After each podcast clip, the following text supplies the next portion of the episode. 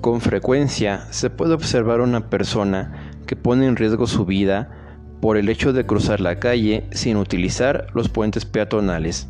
Sin embargo, lo que resulta más impresionante es ver a un animal, por ejemplo, a un perro, que tiene menor capacidad intelectual que la de un humano utilizando dichos artefactos. Asimismo, podemos constatar que en una empresa u organización puede existir un excelente equipo de trabajo, pero que al momento de cumplir con una meta o propósito, simplemente no se logre concretar un adecuado trabajo en equipo por falta de disposición de algunos integrantes. ¿Qué es lo que nos hace humanos? ¿Razonamos nuestras acciones o solo nos guiamos por nuestros impulsos? ¿Qué tanto estamos dispuestos a colaborar para lograr un fin común? Estas son preguntas que se desarrollarán en el podcast HR 360 grados a lo largo del episodio La humanización, el hombre en sociedad. De acuerdo con Carbonell y Ortola en el 2013, la humanización es la emergencia de la inteligencia operativa, producto de su socialización. Es la adquisición de la capacidad de pensar sobre nuestra inteligencia, de entender el proceso de la vida, y de adaptarse al entorno a través del conocimiento, la tecnología y el pensamiento. La humanización tiene una concreción en las diferentes formas como se estructuran las poblaciones y la manera en que las adquisiciones se aplican a la adaptación y a la supervivencia. Por otra parte, Alonso, en el 2015, refiere que ninguna otra especie tiene nuestro potencial de pensamiento, de comunicación, de planificación, de construcción de herramientas, de estructuración en sociedades complejas, pero también ninguna otra especie tiene la capacidad de mentir, robar, engañar, asesinar, agredir y destruir que tiene la nuestra, capacidades que hemos ejercitado ampliamente a lo largo de la historia y que son estas últimas las que merman la moral del ser humano. Asimismo, la investigación actual sugiere una serie de capacidades y habilidades cuya expresión en el hombre es especialmente llamativa. A continuación se mencionan algunas de ellas. 1. Capacidad cerebral. El gran tamaño de nuestro cerebro se debe al crecimiento de la corteza cerebral y que está ocupada por zonas de asociación que se encargan de integrar información externa, discriminar, comparar con experiencias previas, planificar, prever el futuro y tomar decisiones. Somos especialmente buenos para la integración de información y la decisión ejecutiva. 2.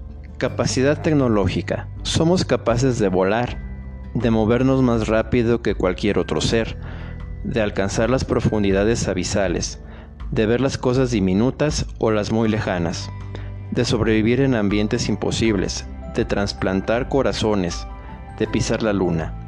En unos pocos cientos de miles de años, hemos pasado de golpear cosas con una piedra a enviar naves fuera del sistema solar. 3. Capacidad para el lenguaje.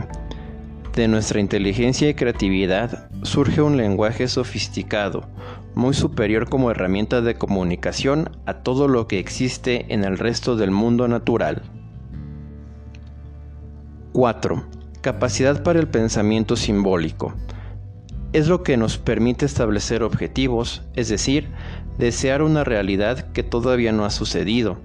Se cree que esta capacidad es la que nos ha abierto la puerta a la espiritualidad y a la moralidad, imaginar buenos y malos desarrollos de nuestras acciones. 5. Capacidad cultural. Es la capacidad para crear una explicación del mundo compartida por un grupo y transmitirla a la generación siguiente. 6. Capacidad prosocial. Los humanos somos la única especie dispuesta a un sacrificio personal para ayudar a los demás algo que no sucedería en ningún otro primate. pero los sociólogos matizan esta idea y defienden que hace falta la culturización, la socialización para superar el egoísmo innato de los niños. 7. Capacidad imitativa. Los humanos somos los únicos mamíferos terrestres que imitan sonidos y el único animal que reproduce las cosas que ve. Asimismo, se piensa que de ahí derivan la pintura, el lenguaje, el baile y la música. 8. Capacidad de cooperación.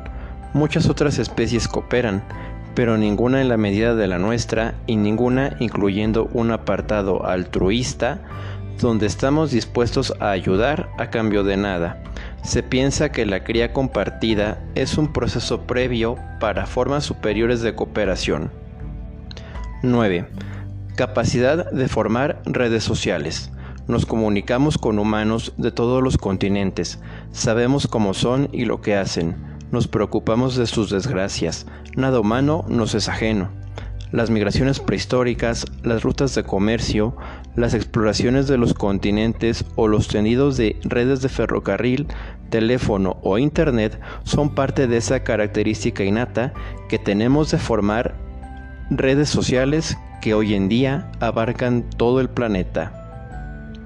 10. Capacidad moral. Se cree que nuestro cerebro tiene impreso una serie de códigos de lo que está bien y lo que está mal, qué comportamiento es socialmente adecuado y cuál no. Tenemos sentimientos morales, nos sentimos bien cuando hemos hecho algo por un desconocido y mal cuando hemos actuado injustamente, lo que desencadena remordimientos. Conclusión. Hemos alcanzado tres niveles de conciencia, el yo, donde me identifico como una persona que siente y percibe. El yo, que caracteriza a una persona que siente, percibe y que también piensa. Y el yo, donde además de ser una persona que siente, percibe y piensa, se tiene la capacidad de valorar y de actuar conforme a la moral, que es precisamente donde debemos de trabajar en nuestras emociones y evitar dejarnos guiar únicamente por nuestros impulsos.